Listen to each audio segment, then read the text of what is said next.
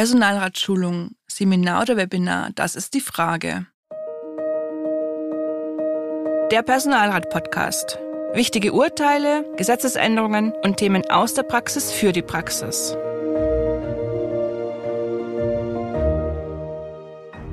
Hallo und herzlich willkommen zur heutigen Podcast-Folge Der Personalrat. Mein Name ist Irmgard Schmalix, verantwortliche Redakteurin der Zeitschrift Der Personalrat und mir gegenüber Michael Kröll, Fachanwalt für Arbeitsrecht in der Kanzlei Kröll und Weber in Frankfurt am Main.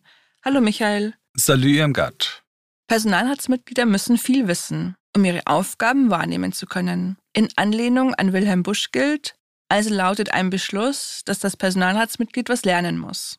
Die Personalvertretungsgesetze sehen deshalb die Freistellung unter Vorzahlung der Bezüge für die Teilnahme an Schulungs- und Bildungsveranstaltungen und die Übernahme der Kosten durch den Bund bzw. die Dienststelle vor. Die Freistellung und Übernahme der Kosten erfolgt nur, wenn die Veranstaltung für die Personalratsarbeit erforderlich ist. Die Dienststellen bestreiten manchmal die Erforderlichkeit und lehnen deswegen die Übernahme der Kosten ab. Dann müssen die Gerichte entscheiden. Das Landesarbeitsgericht Düsseldorf Aktenzeichen finden Sie in den Shownotes, hatte am 24. November 2022 über eine neue Facette zur Kostentragung bei Schulungsveranstaltungen zu entscheiden. Es ging darum, ob der Arbeitgeber auf ein Webinar verweisen darf, obwohl die Interessenvertretung die Teilnahme an einem Präsenzseminar beschlossen hat. Ja, das ist ein neuer Aspekt und folgt aus den Kontaktbeschränkungen während der Corona-Pandemie. Einerseits war das Zusammentreffen in Seminaren sehr erschwert, teilweise verboten. Andererseits waren Online-Seminare, Webinare technisch ohne großen Aufwand möglich. Viele Personalratsmitglieder haben in dieser Zeit an Webinaren teilgenommen. Selbst wir in der Kanzlei haben erstmals Webinare für Personalräte angeboten. Da überrascht es nicht, wenn jetzt über die Frage des Schulungsformats gestritten wird. Michael, worum ging es denn bei der angesprochenen Entscheidung? Zwei Ersatzmitglieder sind in die Interessenvertretung nachgerückt. Diese ist bei einer Luftverkehrsgesellschaft gebildet. Deshalb ist das Betriebsverfassungsgesetz anzuwenden. Die Interessenvertretung beschloss die Teilnahme von nachgerückten Mitgliedern an dem dreitägigen Seminar Betriebsverfassungsrecht Teil 1. Der Arbeitgeber hatte im Hinblick auf die Kosten mehrere Einwände.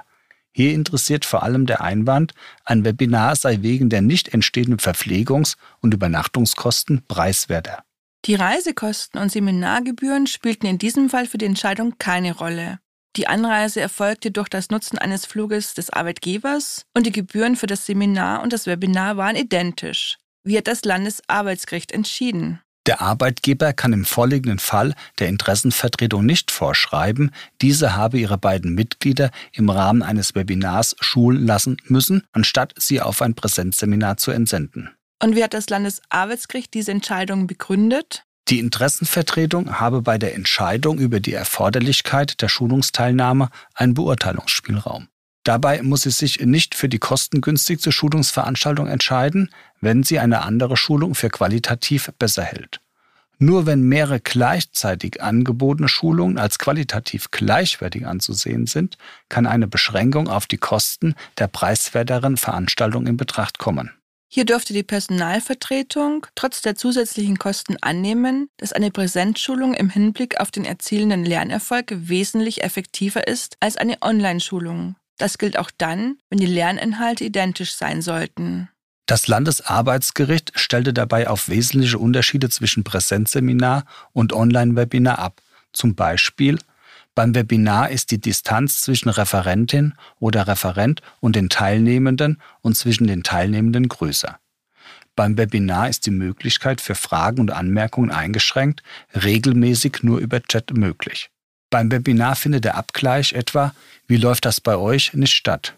Beim Webinar ist der Gedankenaustausch weniger intensiv. Der Grund hierfür ist jeweils die fehlende Präsenz bei der digitalen Teilnahme. Ein Präsenzseminar und ein digitales Webinar sind somit selbst bei gleichen Inhalten qualitativ unterschiedliche Durchführungsformen mit anderen Lerneffekten. Und das Seminar bietet, so das Landesarbeitsgericht Düsseldorf, grundsätzlich einen größeren Lernerfolg. Irmgard, ich wage mal die These.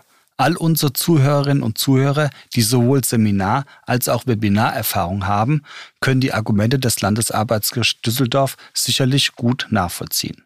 Im vorliegenden Fall war zudem die formale Gleichwertigkeit der Schulungsformen nicht gegeben. Die Schulungszeit war bei dem Webinar geringer. Die Entscheidung des Landesarbeitsgerichts Düsseldorf ist noch nicht rechtskräftig. Das Bundesarbeitsgericht ist aufgerufen, demnächst hierüber zu entscheiden. Die Entscheidung des Landesarbeitsgerichts erfolgte auf der Grundlage des Betriebsverfassungsgesetzes. Ist sie auf das Personalvertretungsrecht übertragbar? Ja, auch hier sehen die Personalvertretungsgesetze die Übernahme der erforderlichen Kosten für die Teilnahme von Personalratsmitgliedern an Schulungs- und Bildungsveranstaltungen vor. Die Erforderlichkeit ist gegeben, wenn die Schulung objektiv für die Personalratstätigkeit und subjektiv im Hinblick auf das Schulungsbedürfnis des jeweils entsandten Mitglieds geboten ist. Grundsätzlich darf sich der Personalrat für diejenige Schulung entscheiden, die die für die Personalratsarbeit erforderlichen Kenntnisse am besten vermittelt. Die Effektivität einer Schulung hängt auch von der Schulungsform, Präsenz oder virtuell ab. Bietet das Präsenzseminar einen größeren Lernerfolg, darf sich der Personalrat auch für das im Vergleich zum Webinar teurere Format entscheiden. Der Personalrat muss als Teil der Dienststelle aber auch den Grundsatz der sparsamen Verwendung öffentlicher Mittel beachten. Das Seminar darf nicht unverhältnismäßig teurer sein als ein gleichwertiges Webinar. Michael, die Erforderlichkeit des Seminarthemas hier Betriebsverfassungsrecht Teil 1 war nicht streitig. Das sieht in der Praxis häufig anders aus. So ist es. Die personalvertretungsrechtliche Rechtsprechung hierzu lässt sich kurz und knapp zusammenfassen in Grundschulungen und Spezialschulungen. Erstens. Grundschulungen sind objektiv für jeden Personalrat und subjektiv für jedes Personalratsmitglied erforderlich, weil diese Kenntnisse benötigt werden, um die gesetzlichen Aufgaben und Befugnisse sachgemäß wahrnehmen zu können. Beispiele sind Schulung etwa im Personalvertretungsrecht, Grundkenntnisse im Arbeitsrecht oder im Beamtenrecht und zum Arbeitsschutz. Zweitens, Spezialschulung vermitteln hingegen Kenntnisse auf Spezialgebieten, die für den Personalrat erforderlich sind und der Personalrat diese Kenntnisse benötigt, um seine gegenwärtigen oder in naher Zukunft anfallenden gesetzlichen Aufgaben sachgerecht wahrnehmen zu können. Für die Spezialschulung muss es in der Regel einen aktuellen Anlass geben. Beispiele sind Schulung etwa im Tarifrecht, Datenschutz oder Kündigungsschutz. Bei Grundschulungen hat grundsätzlich jedes Personalratsmitglied einen Schulungsanspruch, bei Spezialschulungen regelmäßig lediglich ein Personalratsmitglied. Michael, worauf müssen Personalräte bei der Entscheidung Seminar oder Webinar achten? Sie müssen unbedingt einen ordnungsgemäßen Beschluss über das Entsenden eines Personalratsmitglieds zu einer bestimmten Schulungs- und Bildungsveranstaltung fassen. Stehen dabei ein Seminar und ein gleichwertiges Webinar zur Diskussion, müssen Sie bei diesem Beschluss, wenn Sie sich für das Seminar entscheiden, in Ihre Überlegung einbeziehen, dass das Seminar einen größeren Schulungserfolg bietet. Nach der besprochenen Entscheidung des LAG Düsseldorf ist das grundsätzlich der Fall.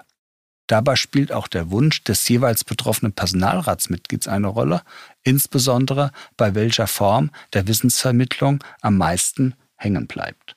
Apropos Personalrat, Irmgard, was gibt's denn Neues in der aktuellen Ausgabe von Der Personalrat? In der Januarausgabe befassen wir uns unter anderem mit den Personalratswahlen 2024. Die Gremien im Bereich des Geltungsbereichs Bundespersonalvertretungsgesetz werden ebenso neu gewählt wie die in Baden-Württemberg, Hessen, Nordrhein-Westfalen, Niedersachsen, Bremen und Berlin. Auf die Wahlvorstände kommt eine Menge Arbeit zu. Wir zeigen, welche Fallstricke sie dabei vermeiden müssen. Und falls Sie noch kein Abonnent unserer Zeitschrift Der Personalrat sind, finden Sie in den Shownotes alle wichtigen Infos. Abonnieren Sie doch auch den Podcast und lassen Sie uns eine Bewertung da. Das war es für diese Ausgabe. Ich danke Ihnen für Ihr Interesse und dir, Michael, für deine Erläuterungen. Irmgard, immer wieder sehr gerne. Auch ich danke fürs Zuhören. Bis zum nächsten Mal.